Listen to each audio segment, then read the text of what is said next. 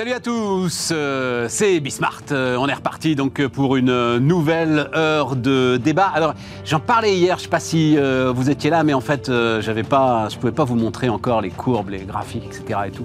Mais c'est une étude alors qui a été publiée dans le journal du dimanche, dimanche dernier, comme son nom l'indique. Euh, qui m'a quand même beaucoup impressionné sur euh, certains de ces éléments et qui tombe à pic, je trouve, pour euh, bah, continuer à réfléchir, non pas autour des retraites, mais autour de la réforme, autour de la façon dont notre pays accepte la réforme, la modernité. Enfin bref, c'est quand même des, éléments de réflexion très très intéressants, ce qui nous amènera évidemment sur bah, toujours nos réflexions sur le travail aussi qu'on continuera. Le, le, plan Industrie verte euh, lancé par euh, Bruno Le Maire. Euh, il a eu des phrases quand même assez fortes, Bruno Le Maire. Voilà. Je vous les redonnerai, parce qu'elles sont, passent un peu inéparçues dans le, dans le brouhaha total qui nous entoure en ce moment. Malheureusement, au-delà des mots, je ne sais pas ce que peut faire Bruno Le Maire. On posera la question à ceux qui sont là. Et puis, une bonne idée quand même pour j'allais dire rebondir sur les trottinettes, ce qu'il ne faut pas faire, mais euh, pour euh, finir cette séquence intéressante quand même hein, de, référendum sur euh, les trottinettes, c'est vrai qu'il y a un sujet entre Paris et l'innovation. Et vous le savez vous, mais Uber commence à Paris. Il y a un truc quand même, mais est-ce que Paris en même temps peut être un démonstrateur pour l'ensemble des startups? Il y a des gens qui y vivent quand même à Paris. C'est intéressant. Voilà, allez, c'est parti, c'est Bismart.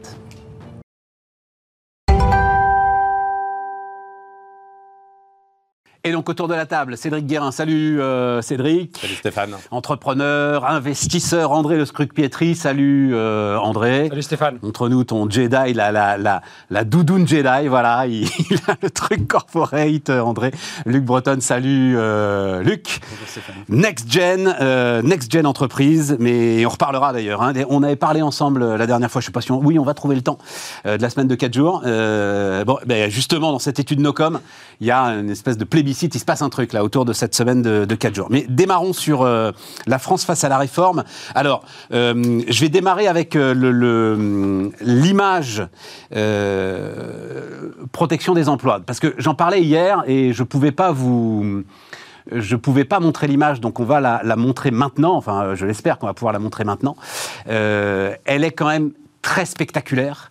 Et c'est d'une certaine manière le le bilan d'Emmanuel Macron qui s'affiche, enfin qui s'affiche pas là pour l'instant, mais qui va euh, à un moment euh, s'afficher. Bref, euh, non, c'est pas celle-là, mais c'est pas grave. Je vous la raconte. on est donc sur une question binaire. Voilà. Ça, c'est très impressionnant. Alors, si vous regardez la télé, en jaune, c'est est-ce qu'il faut préserver les emplois existants? En bleu, c'est est-ce qu'il faut euh, se lancer dans le monde numérique et essayer de moderniser les emplois?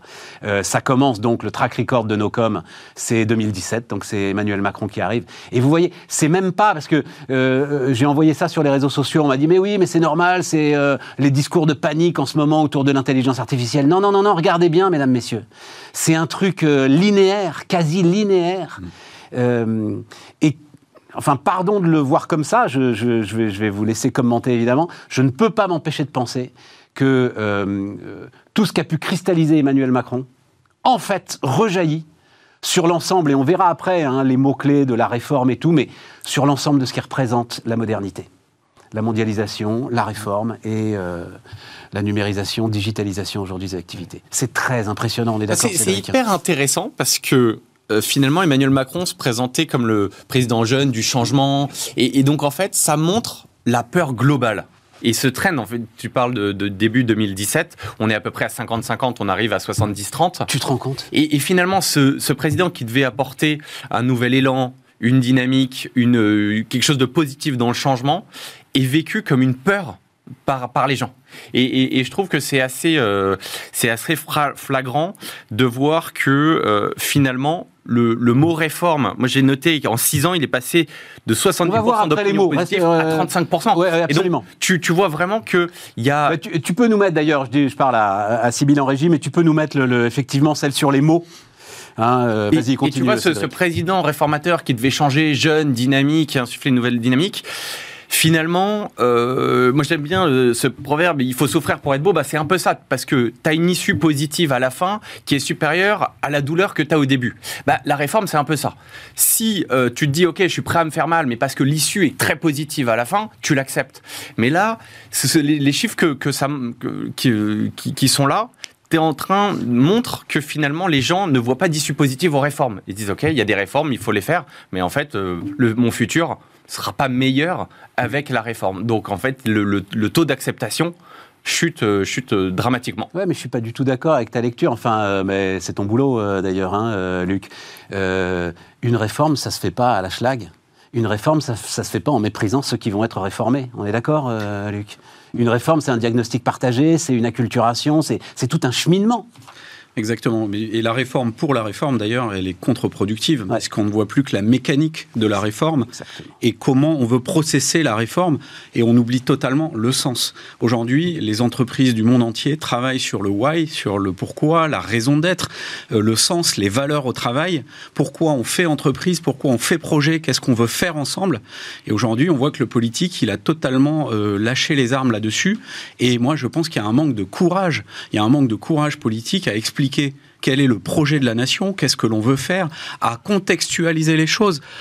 pourquoi on est le seul pays en Europe à se poser la question, par exemple, de la 5G. Enfin, c'est un truc de malade. On a, on a vu des, débats euh, infernaux euh, en, France et on ne se pose pas la question planétaire de cette intercommunication, interconnexion des réseaux euh, au niveau mondial. Donc on, ne donne pas de sens, on n'explique pas les rôles modèles qui, dont on a le plus besoin, les rôles modèles de l'ingénieur, de l'innovation, de la technologie. Il ne faut pas croire qu'on va revenir à la bougie, c'est mort. Et même si nous, la France, on décidé de revenir à la bougie, il y aura des millions, des centaines de millions d'Indiens et de Chinois qui, eux, vont euh, attraper euh, au bon euh, les capacités de l'innovation pour ouais, mais si tu dis ça, Luc, tu fais ce que dit Cédric, tu fais peur. Non mais, non mais le sujet, ce n'est pas tellement d'avoir peur, c'est de bien comprendre que de toute façon, nous sommes mondialement solidaires d'un mouvement qui ne va pas revenir en arrière sur la capacité de l'innovation à trouver demain des solutions aux problèmes qu'on a engendrés. On est tous d'accord autour bah, de cette table et ceux qui regardent Bismart sont tous d'accord. moi, ce qui m'intéresse, c'est qu'est-ce qu'il a raté en fait? Qu'est-ce qui a été raté pour qu'on se retrouve? C'est le sens. Redonne les mots. Euh, donc effectivement, le, mot réforme, élection de Macron, 60 pour 70 il est pour 70% de la population, il est positif. Ça n'est plus que 35% euh, aujourd'hui. Euh, le mot transformation, 76%, 53%. Le mot changement, 80%, 57%. Mais qu'est-ce qui s'est passé? Ce que ça montre, juste, juste parce que moi, je ne dis pas que ils, ils, le font brutalement ou pas. J'ai pas, j'ai pas porté de jugement là-dessus. que là, le jugement que je porte, c'est plus que pour que les gens se disent que la réforme n'est pas euh, acceptable parce que les bénéfices ne sont pas suffisants à la fin, ça veut dire que probablement il y a un manque de pédagogie. Moi, je rebondis un petit peu sur ce que, ce que disait Luc. C'est plus que si on n'arrive pas. Oui, mais le projet, c'est ça. Cédric, mais te pédagogie, c'est pas des enfants, les gens. Oui, mais la pédagogie, c'est expliquer pourquoi tu fais une réforme et le projet, c'est finalement qu'est-ce que tu portes, le why, le, le qu'est-ce que tu vends comme futur. Et ce que tu vends comme futur, il faut que tu sois pédagogue pour expliquer pourquoi cette phase de transformation, elle est douloureuse au début, mais à la fin, les bénéfices seront fantastiques.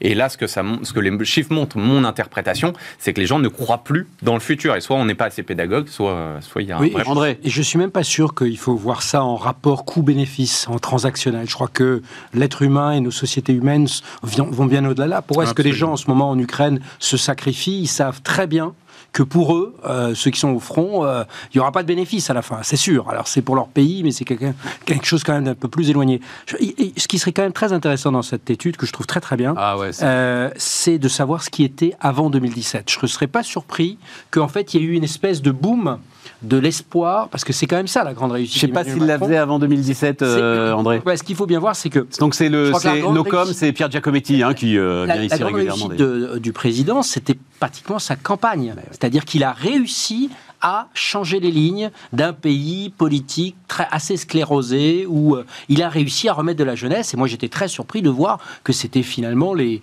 les, générations aussi plutôt de nos parents qui étaient les premiers à, à devenir, à soudain s'encarter. Enfin, si on pouvait appeler être, devenir marcheur, être, être encarté.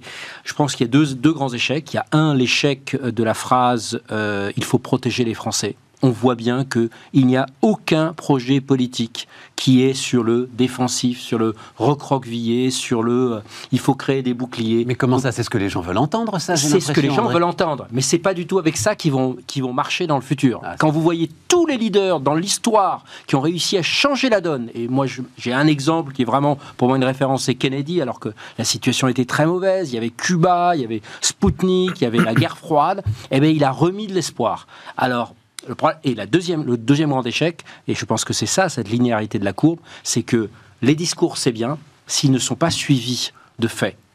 Et il y a eu une année de réforme, mais depuis, ça, moi je reviens à l'instant d'essayer de me faire refaire des titres d'identité. De, non mais attendez. posé ton rendez-vous il y a 9 mois. Ça sent les. Qu'est-ce que c'est Qu'est-ce que c'est ce qu'on attend de l'État au tout début? Ouais, mais là tu es ah, sévère parce non, que. Non, pas du tout.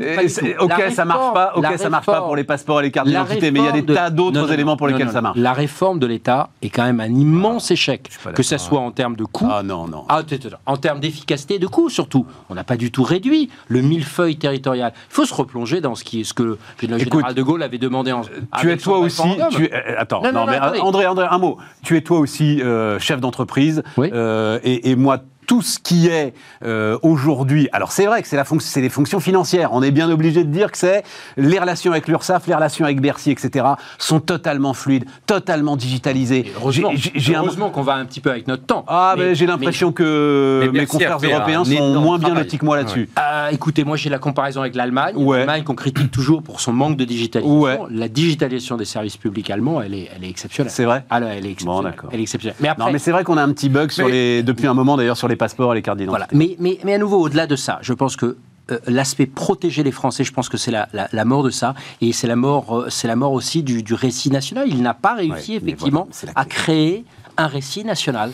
Et, pourtant, Dieu sait que on aurait tout pour en créer la diversité qui est la nôtre, euh, le, continent un petit peu d'équilibre, cette espèce de concurrence qu'il y a entre des régimes totalitaires et des systèmes américains dont je pense beaucoup d'entre nous ne voient aussi les, les, limites. Enfin, il y aurait tout pour le construire. Euh, et, et, on sent que ça. Et, la dernière chose, c'est que vraiment, je pense, que ça se cristallise aussi sur sa personne. Donc ça, c'est une vraie, une, une, vraie question qu'il faut qu'on se pose. Mais en l'occurrence, c'est unipersonnel. Et, et, Luc parlait de la manière dont les entreprises aujourd'hui travaillent, eh bien, on a de moins en moins le Deus ex machina, le, le, le, chef. On a euh, un couple président-directeur général, on a un conseil d'administration. Le rôle des conseils est beaucoup plus important qu'avant. Tout ça, en fait, l'État euh, est resté dans le XXe siècle. Oui, mais tu sais, tu sais là-dessus, moi, je ne sais pas quel est l'œuf et la poule. C'est-à-dire, est-ce qu'il s'est raidi dans une espèce de posture? Parce que justement, assez vite, il a un petit peu perdu le fil de son récit, euh, qu'il est parti dans les histoires de ceux qui ne sont rien, traverser la rue, enfin bref, dans ces provocations qui euh, ont crispé tout le monde Ou est-ce que il était déjà raide et que c'est ça qui explique en fait l'échec de ce grand récit qui nous promettait L'image de Kennedy, elle est remarquable. C'est vrai qu'à un moment, on a pu croire que ce gars-là pouvait être. Euh, un Kennedy français. Je, voilà, je non, dans le comportement, dans le comportement, je pense qu'il est, il est, il est le même depuis le début. Enfin, il est, il est cohérent, il, fonctionne comme ça. Après, le, sur l'exemple des retraites, c'est assez euh, caractéristique qu'on n'a même pas commencé à challenger ou à étudier euh, entre la répartition et la capitalisation. Par exemple, on n'a on a même pas osé non. aborder le sujet le, sujet était déjà fermé. Donc c'est ça que je, quand je parle de manque de courage, c'est la capacité à se projeter sur des scénarios un petit peu en rupture avec ce qu'on a connu jusqu'à présent et qui nous emmène inexorablement dans le mur de la dette, dans le mur des déficits. Et pour sortir de ça, il faut vraiment faire des réformes qui ont été faites euh, par Tony Blair, qui ont été faites par Schroeder, et qui en France ne sont jamais faites et toujours repoussées. Et donc sortir de ces raisonnements linéaires, je pense que c'est quand même aujourd'hui une ultra nécessité, et on ne peut pas si on n'a pas un minimum de courage pour expliquer les choses et pour changer les rôles modèles dans la société. Et si à chaque fois que on a peur d'une technologie, qu'on a peur d'une réforme, on se dit, OK, on ne va pas en parler, on met ça sous le tapis, et eh bien petit à petit, on prend des réflexes de nations, euh, tu, le disais euh, Cédric, qui est recroquevillé, ou c'est André, recroquevillé, qui a peur, qui ne veut plus euh, se, challenger, se, se, remettre en question. Une histoire, tu parlais de incroyable que j'ai apprise hier. alors vous connaissez peut-être, c'est un entrepreneur fantastique, il est formidable. Stéphane Français, celui qui a repris la marque Thomson mm. pour les PC, notamment PC portables. Et il fait aussi des téléphones portables. Et il a comme associé en plus Teddy Riner, qui, enfin le judoka complètement moi, il est venu un matin euh, sur BFM Business, Teddy Riner. Je veux dire, il était complètement dans le truc. Il me raconte hier que les Indiens l'ont appelé, qu'il ouvre une ligne de production en Inde pour ces trucs Thomson, pour le marché indien, parce qu'ils sortent les nouveaux. Et en fait, les Indiens euh, lui disent Vous n'êtes pas américain, vous n'êtes pas chinois, tentez votre coup chez nous, ça nous plaît, on va vous aider. Formidable truc de dingue. C'est une boîte qui fait 100 millions d'euros de chiffre d'affaires hein, euh, aujourd'hui, Thomson. Hein. donc euh, le marché indien, t'imagines comment euh, il fait tilt. Voilà, c'est le, effectivement le genre de récit qu'on pourrait construire. Effectivement. bon. tu, vois, il y avait, il y avait un, paradoxe que j'ai trouvé intéressant dans, dans l'étude, c'est le sentiment majoritaire que la transformation est trop lente. Et ça, c'est assez drôle parce que si tu as ah peur, tu veux surtout qu'elle aille très lentement. C'est paradoxal. Eh ben, ça, c'est assez paradoxal parce qu'il y avait un graphique qui disait as, euh, une la transformation est trop lente et c'était majoritaire, c'était à plus de 50%. Donc j'ai trouvé ça euh, assez, euh, assez surprenant. Non, alors l'autre élément, moi, sur lequel je voulais revenir, c'est la troisième planche qu'on va peut-être vous, vous proposer. C'est, je dis des planches, moi, comme les vieux, au lieu de dire des slides. la troisième planche qu'on va vous proposer, c'est le, le lent déclin de la valeur travail. Euh, alors, il y, a plusieurs choses intéressantes euh, là-dedans. Alors, vous le voyez peut-être pas parce que euh, je vous l'ai mise, mais donc, en gros, le travail, c'était lorsque vous pensez à la transformation de la France, quelles sont les trois valeurs que vous aimeriez voir prendre le plus d'importance dans les années qui viennent? Le travail était au sommet au moment de l'élection de Macron, 34% ben, Le travail passe maintenant derrière le respect et l'égalité. Bah, le... Voilà. Oui. Moi, ce qui me. Et, en tout dernier, c'est l'ordre. Ça m'a surpris, ça aussi. il est stable, oui. Hmm. Ouais, mais en tout dernier. C'est-à-dire qu'il y a peut-être quand même des gars qui se gourent un peu dans leur discours. Enfin bon, je referme la parenthèse, c'est pas mon sujet. Mais. Euh, tu sais, le jeune ministre de l'Intérieur là, qui s'y verrait bien, là. Peut-être que. faut voir. Mais, ce qui est, Vas-y, vas-y. Non, mais déclin de la valeur travail. non, mais tu, tu vois finalement qu'avec la poussée de l'extrême gauche, bah, tu as le clivage droite-gauche qui dit en fait le travail c'est l'asservissement. Et là où à droite, tu vas dire c'est une source d'épanouissement, d'apprentissage.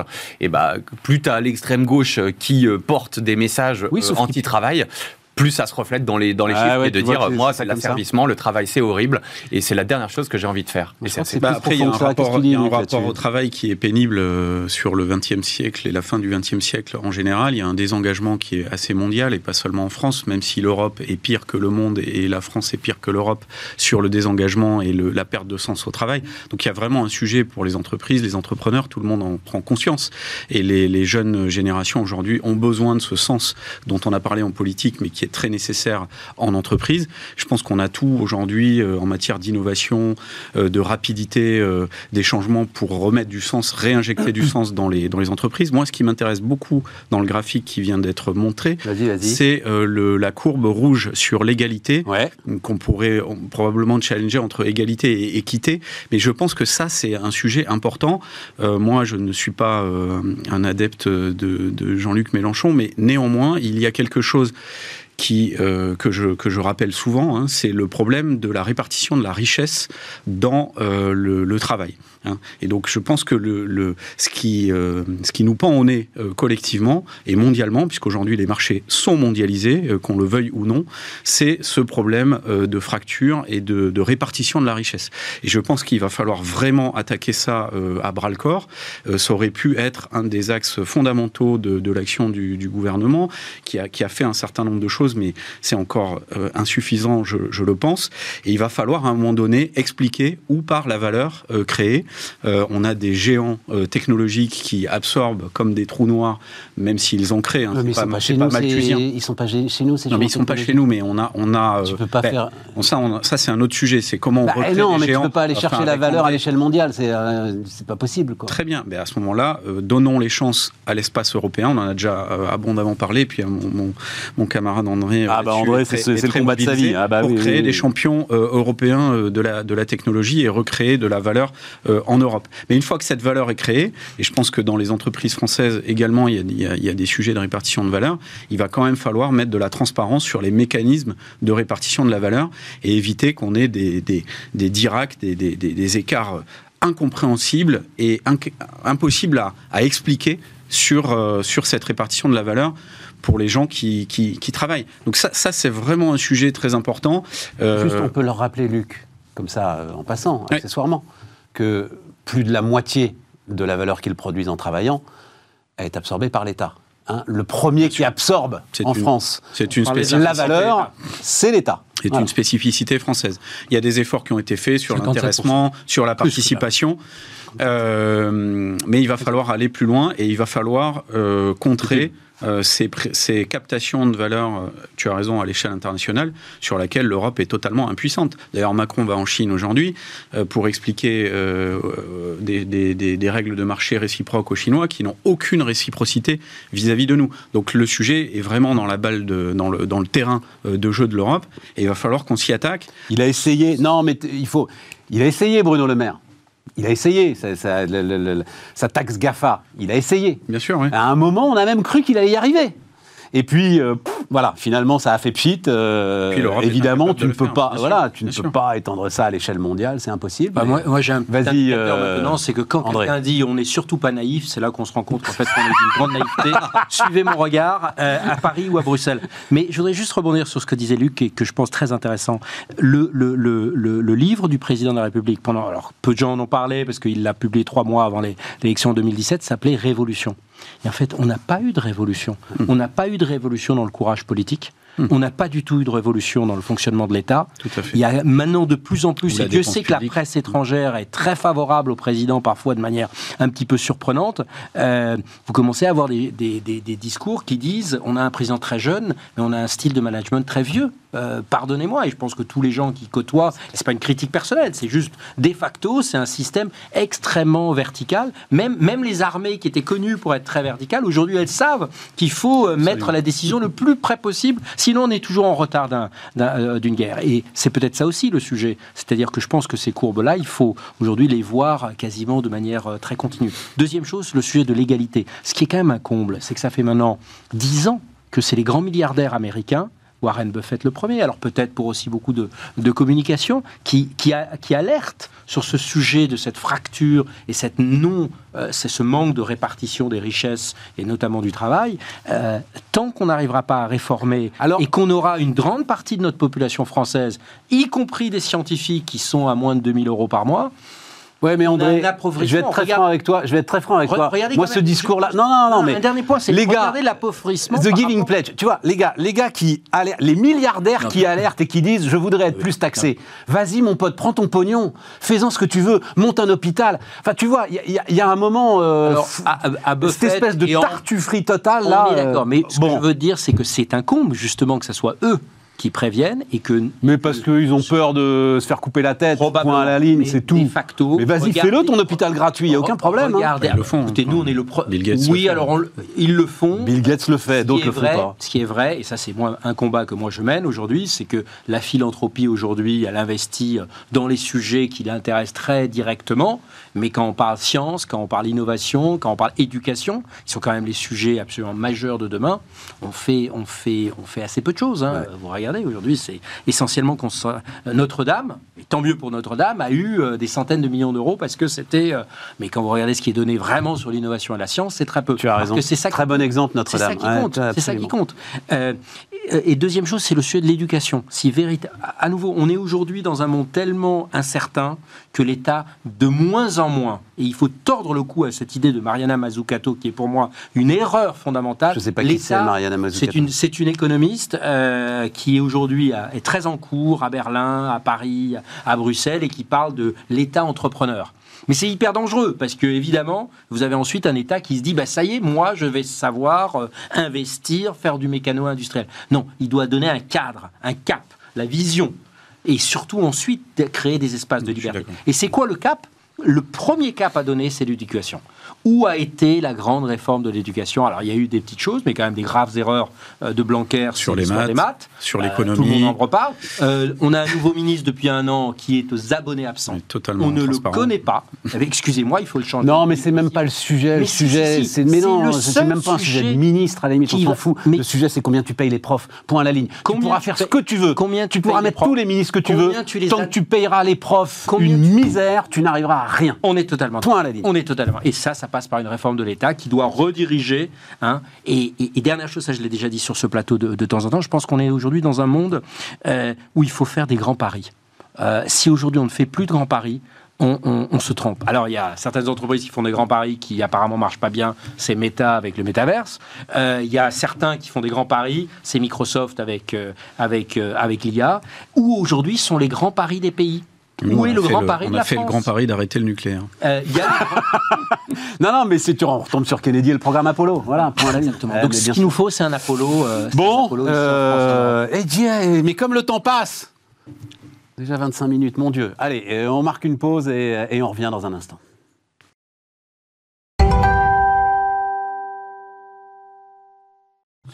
On repart. Euh, on repart avec donc industrie verte et je vous le disais les. Ah, Luc, tu peut-être tu inspires euh, Bercy. Parce que Luc nous a dit, je sais pas, il y a combien de temps que tu nous as dit ça Luc? Plusieurs mois. Écoutez, à un moment, il faut faire un bras d'honneur à l'OMC, ça suffit, euh, l'ensemble de ces règles. Boum Que dit Bruno Le Maire? Dans la théorie des jeux, le dernier qui respecte les règles est celui qui perd. On vit un Yalta de l'industrie verte. La bataille est mondiale pour récupérer sur son sol les investissements qui vont définir le partage de la puissance industrielle du 21e siècle. C'est un. Tu aurais pu signer ça, euh, André. On est d'accord. Complètement. J'aurais pu le signer, mais j'aurais bien aimé ensuite le mettre en œuvre. Ben mais pour ça, il faut du pognon et on ne l'a pas. Et on ne l'a pas. Alors, si on a une chose qu'on n'utilise pas, la commande publique. Exactement. Euh, oui, mais alors pour ça, il faut faire un bras d'honneur à l'OMC. On revient sur la phrase théorie des jeux, c'est les derniers qui respectent les règles euh, qui l'OMC, enfin, ça n'existe plus. on est d'accord. donc, on ferait un bras d'honneur à personne. Première chose, mettre en œuvre. Deuxième chose. Est-ce que tes amis allemands, ils sont d'accord avec ça, préférence nationale ou préférence européenne On parlait de courage quand on entend effectivement encore des ministres à Paris qui disent tout va bien sur le, franc, le franco-allemand, etc., ben non, il faut avoir le courage de dire non. il y en a, plus beaucoup qui le disent. Il n'y a rien qui se passe bien. Oui. Deuxième chose, il y a des grandes parties de la société allemande qui est extrêmement diverse, extrêmement multiple. Il y a une coalition avec trois partis qui ne se s'entendent quasiment sur rien. Alors ils arrivent à trouver des consensus, ce qui est assez miraculeux. Donc il y a plein de parties de la population allemande avec qui il faut travailler, mais il ne faut pas juste travailler avec le chancelier, il faut travailler avec, avec les lenders. Ouais, donc il faut y aller, quoi. Il faut faut y aller. Il faut, il faut. L'Europe, elle est enfin, c'est l'Europe des projets, c'est pas l'Europe. Et je pense que ça aussi, c'est un sujet euh, euh, par rapport à la population française et à ce sondage qui a été fait. C'est que si l'Europe reste une espèce de, rêve. Hein, euh, mais non, mais d'ailleurs, il parle pas d'Europe là, hein, Bruno Le Maire. On sait bien. C'est ce qui me plaît pas mal d'ailleurs. À un moment, faut. Coalitions, ouais, voilà, faut y aller quoi. Il faut aussi avoir le courage. Là, je mets le pied dans le plat. C'est est-ce qu'il y a la moindre entreprise qui vient en France aujourd'hui installer ses centres de recherche pour juste une question de subvention? Si c'est le cas, ce n'est pas un bon candidat. Les gens viennent ici aujourd'hui pour les talents qu'il y a. Donc il faut aussi avoir le courage de remettre à plat le crédit impôt recherche, ah. qui aujourd'hui nous, nous, nous, nous, nous, siphonne la totalité des moyens. 7 milliards.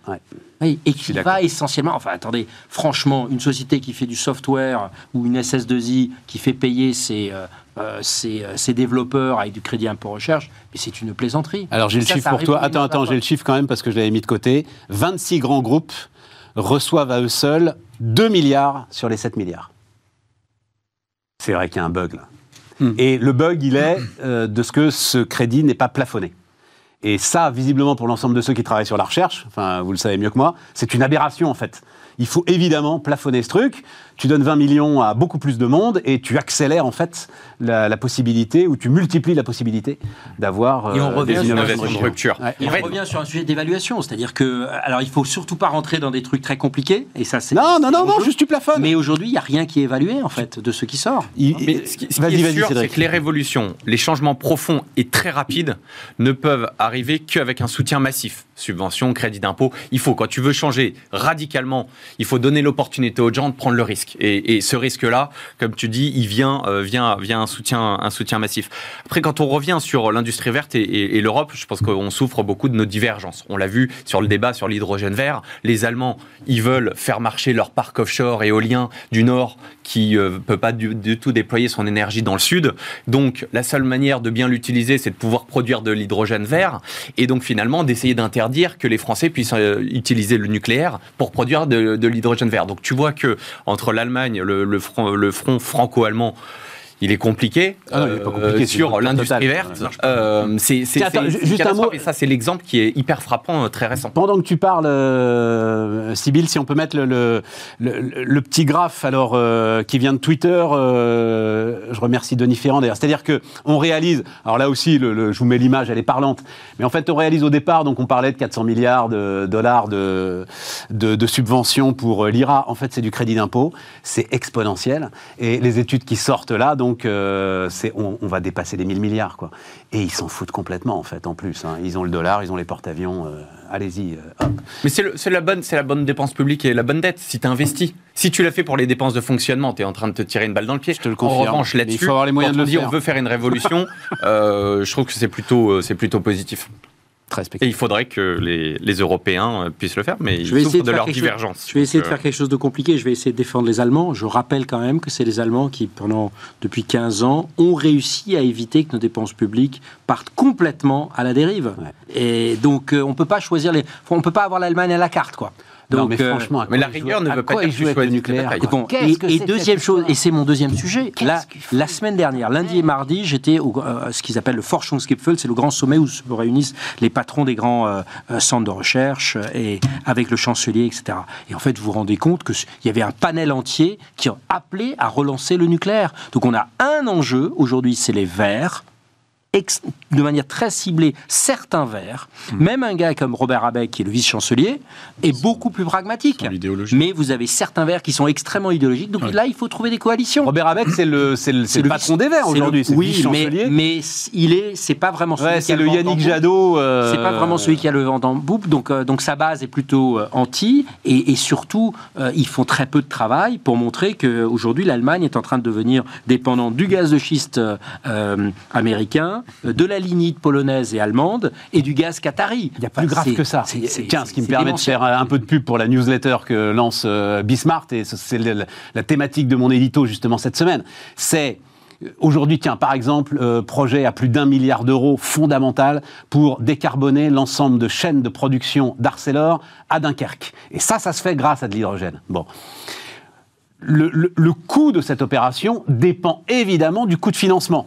Cédric, tu le sais par cœur. Hein. à quel prix est-ce qu'on va me donner de l'argent pour faire ça? Ce coût de financement aujourd'hui est un immense point d'interrogation parce qu'évidemment, c'est le nucléaire qui va générer cet hydrogène. On est à Dunkerque, enfin, on est, euh, il y, a Gravelines euh, juste à côté. On ne sait pas comment l'Europe va traiter. Et donc, on est le pied sur le frein. L'arme au pied, pardon, pas le pied sur le frein, l'arme au pied. Oui, on retarde des investissements avec un risque qu'il y ait une opportunité mais évidemment. De, se déporter. Tout ça va partir ailleurs, mais évidemment. Bien sûr, bien sûr, bien sûr. Mais, mais là, il faut beaucoup de pragmatisme. Je pense qu'il y a beaucoup d'idéologie en Allemagne. il, y a, il y a un peu d'idéologie aussi en France. Hein. C'est-à-dire que quand on est en Allemagne, c'est pour ça que j'essaye. Je sais que j'ai un, un, discours pas facile à tenir, mais quand on est en Allemagne, on a l'impression que euh, le nucléaire, tout va bien. Je veux dire, soyons honnêtes aussi. Aujourd'hui, non, le nucléaire chez nous, tout va mal. C'est-à-dire qu'on n'a pas aujourd'hui assez de centrales pour notre propre consommation. donc on en a certainement pas pour surtout, on a, on a construit des centrales en série dont on se rend compte que en série, elles souffrent euh, de problèmes qui sont en train de s'accumuler. Quoi. Donc euh, on n'a pas le courage de remettre en cause également et d'expliquer à la population est-ce qu'on n'est peut-être pas allé trop loin dans les normes de sécurité? Euh, et ça c'est un vrai sujet. Il faut avoir le courage de l'aborder. Ben, bien sûr, bien sûr. alors moi je suis pas aussi extrême que certains gourous qui commencent à vous dire que euh, acheter, manger un bounty est moins, euh, moins risqué que d'être à côté d'une centrale nucléaire, mais c'est, vous avez des discours comme ça qui pour moi sont totalement contre-productifs, mais expliquer aujourd'hui qu'il euh, y a combien de personnes qui à Paris meurent prématurément à cause de, pas, André, la, pas la, pollution aérienne, c'est, c'est un truc vachement important ce que tu dis là. Tu ne peux pas en fait, et enfin. Bah, c'est là où on revient sur le rôle du politique. Luc, tu connais les gens d'EDF, je les connais aussi bien. J'ai jamais entendu, en fait, même s'ils pouvaient le penser, j'ai jamais entendu des gars d'EDF dire il faudrait dire qu'on a été trop loin dans la régulation. Pourquoi? Parce que tu as besoin, alors pour le coup là, d'un pacte national absolu qui est en train d'ailleurs de se reconstituer autour de cette énergie nucléaire. Tu sais, quand même, il faut le dire, que tu as à l'intérieur de cette ancienne enceinte de confinement une puissance qui est capable d'emporter une partie de l'humanité.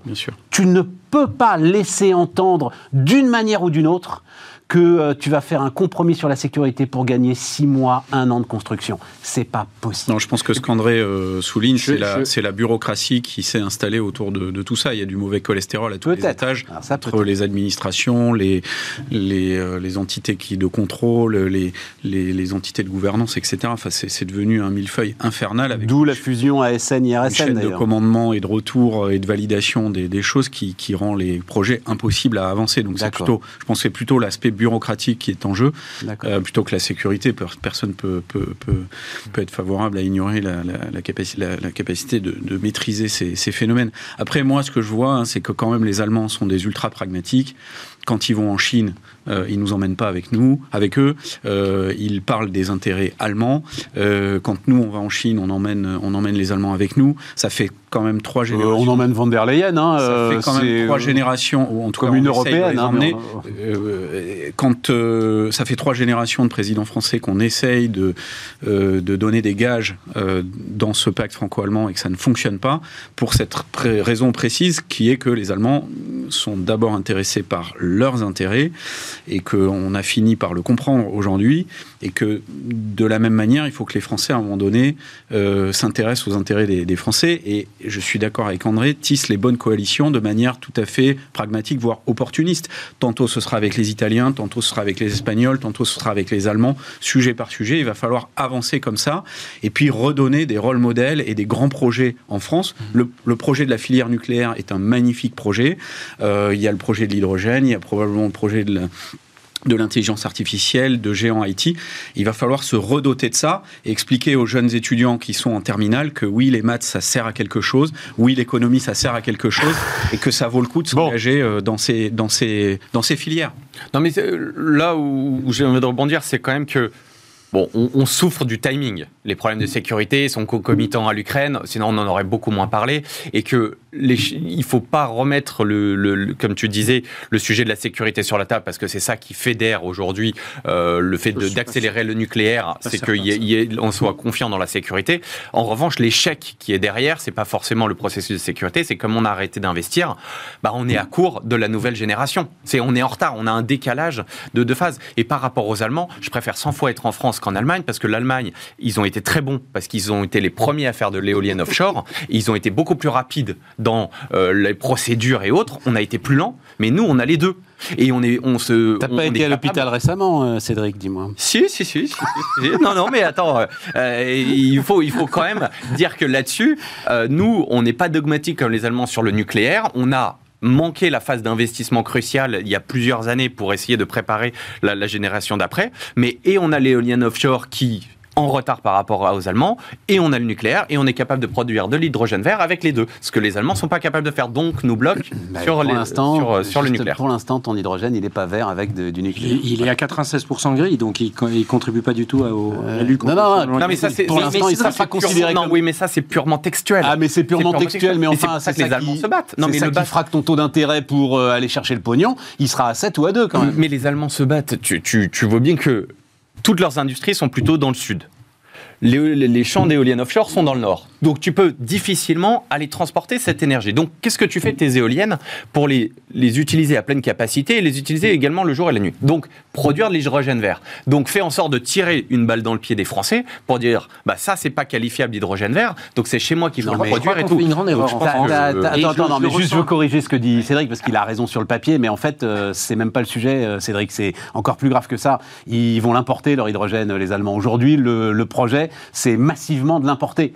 Parce hmm. Que, euh, euh, on n'en est pas encore. Le, si tu veux. Aux hydrolyseurs. Hein. Hein, euh, enfin, oui, ça va se faire, si tu veux, petit à petit. Mais, mais, mais je Le point de, de, était pour produire l'énergie qui va produire l'hydrogène vert. Je suis bien d'accord. Euh, je suis bien d'accord, mais ils en sont même pas là. Aujourd'hui, la seule chose dont parlent les dirigeants allemands, euh, ça a été le début de ce, de ce, de ce sommet sur la recherche, c'était un ministre qui nous expliquait que on avait réussi à faire quatre terminaux LNG en, en 8 mois. Et ça ne s'était jamais vu. Mais ce qui était extraordinaire. et ce qui est assez une performance extraordinaire. Mais à nouveau, c'est du LNG, donc c'est pas du tout décarboné. donc on va, on va augmenter notre dépendance. Donc on passe, les Allemands passent d'une dépendance russe à une dépendance américaine, qui est probablement un peu meilleure, mais et qatari qui celle-là, euh, je pense, est quand même beaucoup plus euh, euh, inquiétante. Je, pense en fait ce que ce que tu dis, Cédric, est, exact, mais il y a, y a, une chose qui relie tout ça, c'est le côté anticipation. On peut pas juste dire ah c'est arrivé au mauvais moment. Je veux dire, une crise, elle aurait pu arriver à tout moment. Le, défaut d'anticipation aujourd'hui de nos démocraties, il est flagrant. Hmm. Ce qui veut dire aussi un défaut de compréhension des grands mécanismes. Euh, et, deuxième chose, l'autre grand défaut, pardonnez-moi, mais c'est le, côté émotionnel. C'est, ça me rappelle, euh, oui, euh, nous sommes le premier pays à avoir, à avoir reconnu la, Chine, donc la Chine et la France ont une relation, ont une relation spéciale. Mais ça, on entend un ancien premier ministre dire ça, mais c'est totalement faux. Mais par contre, les Chinois, ayant bien compris que ça nous fait plaisir, jouent là-dessus. Euh, mais on est d'une naïveté absolue. La même chose avec les Allemands. Le danger quand on est dans l'émotionnel, et là, pardon aussi, toi aussi, tu disais, on leur a donné des gages. Mais il ne s'agit pas de donner des gages, il s'agit d'avoir des projets où nos intérêts sont respectés. Et là où je redeviens européen, c'est que je pense qu'on n'a aucune chance si on fait nos projets en franco-italien ou en franco-allemand et si on n'a pas cette masse critique. Mais c'est perdu. C'est là où le projet européen a un sens, mais pragmatique et pas euh, cette espèce d'idéologie européenne. Euh, moi, je suis le premier engagé à ce que la Commission européenne change radicalement sa manière de faire. Eh ben, on m'accuse d'être anti-européen. Pas du tout. Dis donc, elle y a été fort quand même, euh, Van der Leyen. Tiens, on peut dire un mot de Macron en Chine, juste un mot, mais elle dit les choses, quoi ça m'a surpris. L'objectif du PC chinois est un changement de l'ordre international sorti de la Deuxième Guerre mondiale pour mettre la Chine au centre. Je rappelle que tu y as travaillé de nombreuses années, hein, euh, André, euh, autour de la Chine. Boum, bah voilà. Quoi, les, choses Luc a raison, quelle surprise. Oui, mais attendez. Ben oui, mais il faut le dire. Attends, t'entends beaucoup de dirigeants le dire avec Donc le verre à moitié plein, c'est enfin elle le dit. Voilà. Euh, deux, euh, est-ce qu'on le verre à moitié vide C'est aujourd'hui, on met pas du tout en, ordre de marche nos aujourd'hui notre plan vert, qui est l'autre grand projet de la de la présidente. C'est entièrement un plan qui va nous rendre beaucoup plus dépendants à la Chine. Avec les batteries, avec les voitures électriques. Absolument. on ne fait rien pour euh, éviter cette dépendance. Et je pense que la dépendance à la Chine est bien pire que la dépendance à la Russie. Donc, euh, accrochez-vous et mettez vos ceintures. Bon, ben voilà, on, aura fait court sur. T'as un mot à dire sur Macron en Chine, Il y a, Cédric trois enjeux, moi je trouve que c'est une, bonne, une bonne chose. Trois enjeux, dis donc, t'as réfléchi au truc là. Ouais, ouais, tu, tu, tu, tu nous as demandé. Mais, je dis, premièrement, t'as le contexte ukrainien qui fait de dire il faut essayer de faire en sorte que ce qu'a essayé Macron était bien, même si ça n'a pas marché, mais la diplomatie c'est ça si tu veux pas rentrer dans la guerre. Et essayer de faire en sorte que la Chine reste à sa place ou soit le plus discrète possible dans son soutien à la Russie, c'est déjà le premier enjeu. Non, mais tu crois qu'il a la moindre influence Non, non, non, mais il faut qu'il le fasse quand même. Même si à ah la fin, il s'assoit dessus, il faut son rôle, c'est en tant que président de la France de dire essayez quand même de limiter votre soutien à la Russie ou de le faire le plus discrètement possible. Et on a une petite une de journal d'ailleurs pour illustrer ça. Vas-y, vas-y. Le, deuxième, le deuxième enjeu, c'est euh, de, d'essayer de placer l'Europe entre l'US et la Chine, entre les États-Unis et la Chine. Donc ça, c'est déjà le deuxième enjeu. Et le troisième, je rebondis euh, sur euh, Luc ou André qui disait tout à l'heure. Moi, je me souviens que Olaf est parti tout seul en Chine, ah défendre ses propres intérêts. Et eh ben, je suis très content que Macron aille défendre les intérêts de la France et de l'Europe plus généralement, parce qu'il n'est pas parti tout seul. Mais Le fait est, c'est que les Allemands ont fait ça dans leur coin il y a quelques mois. Parce qu'ils en ont beaucoup plus. Mais si on a vu... jeux, donc ben oui, oui, mais il faut aller. Mais, moi, je veux bien. Enfin là, pour je vais faire commander, je vais, je vais le défendre, euh, Olaf. Alors Olaf Scholz, hein, pour ceux qui n'ont pas. Euh, mais euh, c'est, si, si tu avais le même enjeu de commerce extérieur, t'es peinard, toi, t'as pas d'enjeu de commerce extérieur. Si tu veux. Les Chinois t'achètent rien, donc t'es tranquille. Les Allemands font de plus en plus. il a un massif enjeu de commerce extérieur. font de plus en plus les choses dans leur coin. Et donc le problème, c'est que quand on se compare par rapport aux, aux États-Unis, je te disais, ils y vont très rapidement et massivement dans, dans leur soutien au changement. Bah, le problème, comme l'Europe souffre de ces divergences et chacun joue dans son coin, bon, bah, l'Allemagne, c'est quand même le leader et celui qui joue le plus dans son C'est pour ça que, pour en revenir à Bruno Le Maire, j'ai bien aimé que, enfin, j'ai cru sentir, il ne pouvait pas le dire, mais j'ai cru sentir une, un retour d'une forme d'optique nationale, comme vous le disiez, pragmatique. Et puis on verra bien avec qui on travaille. Cédric, euh, Paris face aux startups. non, ça m'intéresse ça. Tu voulais rebondir sur l'affaire des trottinettes. Euh, et, effectivement, ça m'a fait réfléchir. Euh, Uber, donc 2008, euh, hein, si je ne dis pas de bêtises.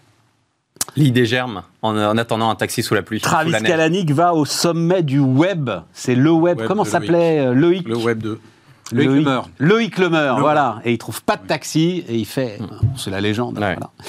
Euh, mais enfin, quand même, c'est la première ville où ils se sont vraiment lancés, voilà, euh, avec euh, pertes et fracas. C'est vrai qu'il y a les dark stores et on a l'impression là aussi que Paris a un peu servi de démonstrateur avec pertes et fracas pour les gorillas et autres. voilà, le, le quick commerce. Il y a tout Airbnb, alors elle est mondiale l'offensive d'Airbnb, mais c'est vrai que là aussi Paris a servi de démonstrateur et, on est arrivé à une régulation. Il y a maintenant les trottinettes. Tu vois le truc comment toi? Moi je trouve ça hyper bien. Par rapport à ce qu'on disait au tout début, on disait les, les, les Français ont peur du changement, des réformes et tout. Paris, ça reste quand même la ville où toutes les startups internationales veulent l'utiliser comme laboratoire. Donc, ce qui veut dire que les Français sont friands d'innovation, de changement. C'est assez paradoxal. On parlait au début, on a peur de tout, on veut rester chez nous, on veut plus faire. Donc ça, je trouve que c'est assez, euh, les Français ou les positif. Ou les Parisiens, peu importe. Non, ou les touristes. Modo. Première destination touristique du monde. Hein. Mais, mais, mais tu vois que beaucoup, beaucoup de grosses startups internationales qui ont été massivement financées, un, une de leurs villes majeures, c'est Paris. Et les trottinettes, c'était ça. C'est-à-dire que là, il en reste trois par rapport à 12 au début mais c'est dans leur ville, voire la première ville au monde en termes d'utilisation. Donc l'impact va être massif pour ces gens-là, euh, qui, euh, outre le business model un peu... Euh, oui, bah ça, ils ont joué, ils ont perdu, Non mais pas très clair. Les, ceux qui vont financer et les investisseurs, si tu perds en plus une de tes villes leaders, leur modèle économique, déjà, il n'était pas hyper robuste, ça, va être, ça va être compliqué. Donc ça, ça c'est le ce qui est ce qui est un peu, euh, je trouve, positif sur sur sur Paris. Euh, après, bon, c'est une aberration démocratique. Tu tires une conclusion de moins de 8% des gens inscrits euh, qui ont voté. Moi, je suis allé voter. Eh je ben, peux te dire que la moyenne d'âge, ça devait être 80 ans. Eh ben et alors, les, les jeunes ont bougé C'est quoi cette histoire là je, suis d'accord, mais, mais non, mais n'oublie pas, pas, que les, les, trottinettes sont accessibles à partir de 14 ans. Les 14-18 ans n'ont pas pu voter. Donc, je veux bien, mais ceux qui sont aussi concernés ne pouvaient pas voter. Une partie mais euh, les trottinettes étant euh, d'usage à partir de 14. Euh, c'est que leurs parents aillent voter, j'en sais rien.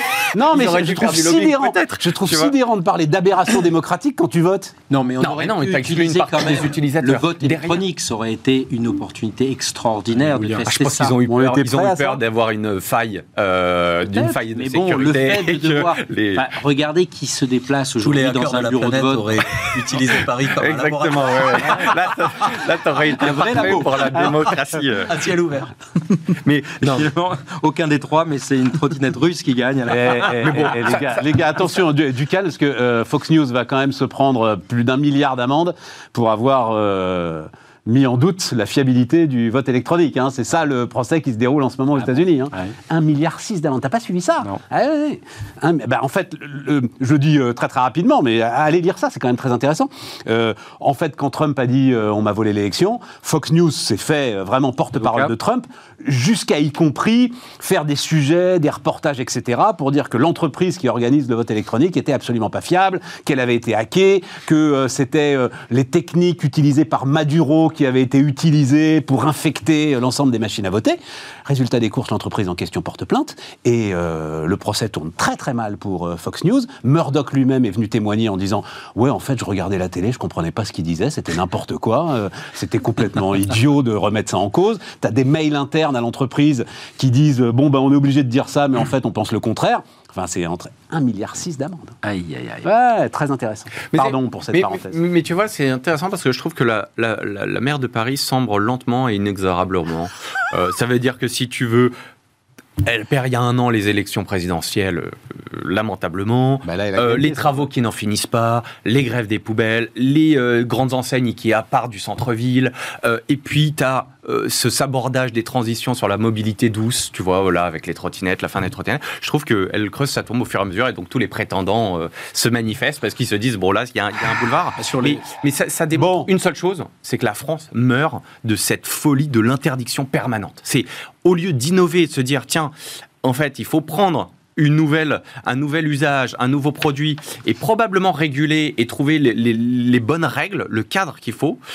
Non, la réponse est toujours l'interdiction. Euh, les jets privés, le nucléaire, les trottinettes, tout est bon à interdiction. Et je trouve que la France meurt de ça. Luc? Oui, euh, sur cette histoire des trottinettes, moi, ce que je trouve le plus. Euh, on peut élargir un peu le sujet, quoi, quand même. Hein. Ce que je trouve le plus dramatique, c'est que ceux qui en ont le plus besoin, euh, c'est pas ceux qui peuvent se payer un taxi, venir en voiture ou, ou avec d'autres d'autres moyens de locomotion. C'est des, des, gens modestes qui utilisent ces trottinettes pour aller au travail, pour aller. Luc, bah, oui, toute la journée sur les pistes cyclables parisiennes, je vois pas beaucoup de gens. Bah, le Vélib, oui. le Vélib, oui, mais je vois beaucoup de touristes, je vois beaucoup de jeunes, effectivement. beaucoup d'étudiants qui s'éclatent étudiants, il y a beaucoup de gens qui n'ont pas la capacité de s'acheter euh, des, moyens de locomotion, qui ah utilisent les trottinettes ou les vélib pour aller au pour aller au travail. Non, non, euh, ou si pour aller. si t'as pas les moyens, tu prends le métro. Euh, non, non, très honnêtement. Alors ça, je vais rebondir là-dessus. Moi, je suis un utilisateur assez important. Il y a un des un des trois acteurs. J'achète un pass de 30 à 60 trajets pour 30 euros par mois, ce qui me revient à 50 centimes ou 1 euro la demi-heure. Ah. Honnêtement, c'est moins cher qu'un ticket de métro. Donc bon, après, on peut on peut en parler. C'est sûr que si tu l'utilises à l'unité, ça va pas moins cher qu'un ticket de métro si tu as une carte orange euh,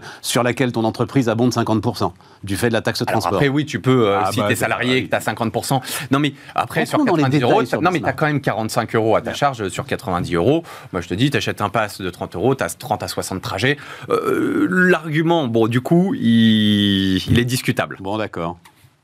Mais non, c'était c'est du vécu. Honnêtement, honnêtement, c'est un gâchis énorme. Pourquoi? Parce que il y a eu une une bonne réglementation. C'était garé n'importe où quand il y avait 12 acteurs. Ils ont mis à un moment des parkings et géolocalisés. C'est vrai. C'est quasi euh, exceptionnel quand tu as une trottinette qui n'est pas dans ce parc-là. Ah bah, donc c'est plus possible puisque c'est géolocalisé. mais donc finalement, peut en, en, posant les, les, bonnes barrières, euh, tu arrives à faire quelque chose. Mais moi, je vois, deux, je vois, je, vois, deux quand même euh, constats positifs. Un, c'est que ça va être beaucoup plus difficile pour justement la maire de Paris d'imposer des choses sans, une, sans un scrutin. Donc peut-être que ce mode de votation ah, euh, à la Suisse va devenir euh, beaucoup plus courant, parce que je pense qu'une fois qu'on y prend goût... Euh, donc ça, c'est quand même une chose plutôt positive pour la démocratie directe sur des choses qui ne concernent pas la nation. Et la, et, la, et la deuxième chose, c'est quand même une leçon pour, pour quand tu expérimentes à Paris, bah, autant mettre tout de suite un certain cadre.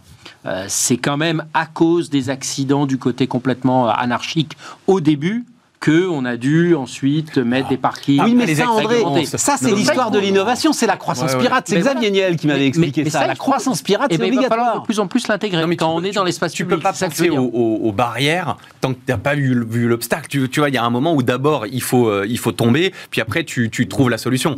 c'est compliqué. je ne connais pas, je connais pas l'histoire, mais je pense que c'est quand même plutôt suite aux fortes pressions des, des pouvoirs publics qu'il y a eu ces parkings. Les arguments sont mauvais, les morts et tout. Combien il y a de vélos qui sont renversés par des euh, voitures ou des, des, des taxis. la différence avec la Suisse, c'est que dans les votations suisses, une majorité de Suisses se déplace et lorsqu'ils votent, ils refusent une semaine de congés payés supplémentaires parce qu'ils se disent c'est mauvais pour nos finances. T'imagines le truc C'est vrai ça ah, raté ça. Ah, là, on est, dans absolument pas un joke. Hein, c'est oui, c'est tout à fait vrai. Bon, moi, moi, ma, ma euh, une de mes associées est suisse, donc je connais bien ça, et elle me raconte des différences culturelles euh, frappantes. Quoi. Enfin, donc les votations, oui, et il faut que culturellement on apprenne à, se déplacer pour, euh, pour s'exprimer. Et euh, probablement qu'en termes de, de maturité, les choses vont. Ça va responsabiliser de plus en plus. mais en même temps, euh, leurs banques partent en sucette, donc. Eh ben, euh, vois. bon, on termine avec quoi, euh, Les gars Il reste un? Hyper intéressant, les démissions, le niveau élevé des démissions. Ah, très ouais. positif. moi. Bon, d'accord. Eh ben, allons-y, t'as gagné, ressources humaines. Euh, 472 617 démissions au T4 2022.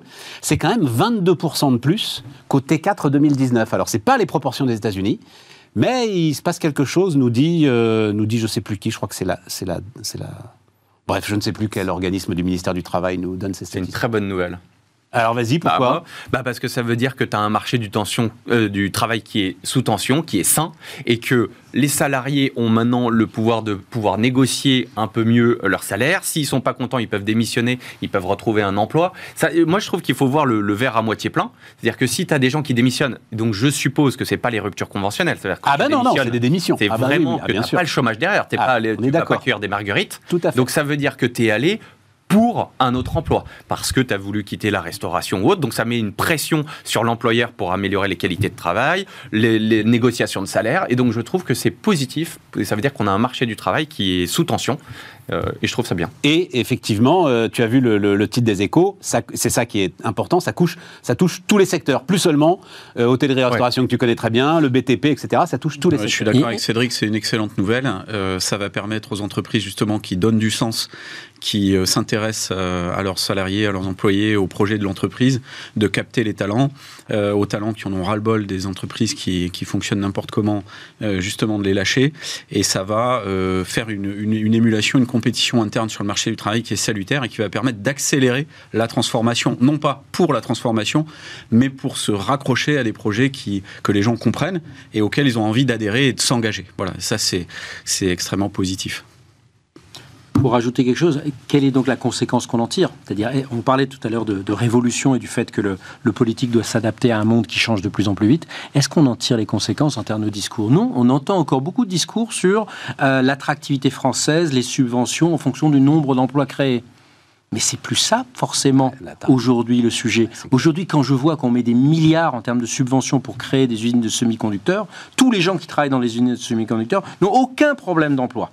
Donc en plus, euh, on a encore une logique politique qui est très axée sur l'emploi parce que ça a été notre grand sujet euh, pendant 40 ans. Il y a encore des sujets sur des poches euh, où il y a quand même des gens qui sont dans l'emploi, dans, un chômage de longue durée, mais c'est pas de celui-là dont on parle.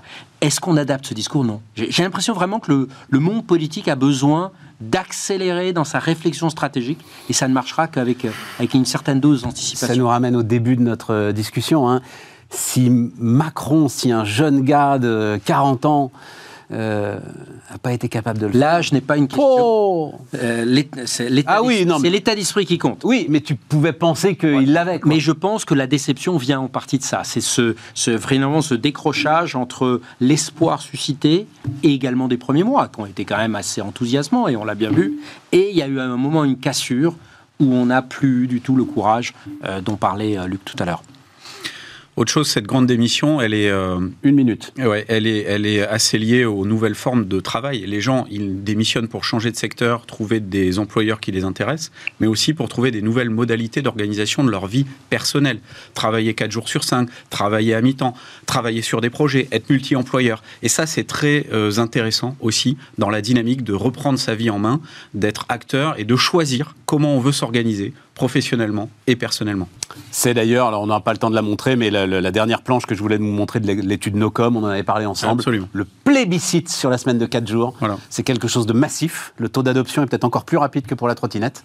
et, et donc on aura, bah, on aura largement l'occasion d'en reparler. hein. Toi comme moi, Les pour et les que- contre. Voilà. Il y a aussi on- beaucoup de contre. Ouais, mais c'est quelque chose d'important qui est en train de se passer dans les entreprises. Évidemment, à, à- à charge horaire constante. hein. Il ne s'agit pas, et pour personne, de réduire le temps de travail. C'est bien euh, faire 35 ou 36 heures d'ailleurs, hein, euh, cette fois 4 en, en 4 quatre, jours. et non pas cinq. Euh, des interviews euh, demain. Tiens, ben, on reparlera de l'hydrogène, de l'éolien, etc. Puisque c'est le patron de Neoen qui euh, vient nous voir demain. euh, donc ça va, être, Yeah. euh, ça va être très intéressant. Et puis, euh, et puis Michael Valentin. Michael Valentin, celui qui, il y a 10 ans, a le premier écrit le terme teslisme. Euh, et il en rajoute, c'est la méthode Elon maintenant, une révolution industrielle, il est absolument passionnant. Et puis on parlera du métaverse aussi. Il paraît qu'il est mort, mais pas sûr. Allez, euh, c'est le programme demain, à demain.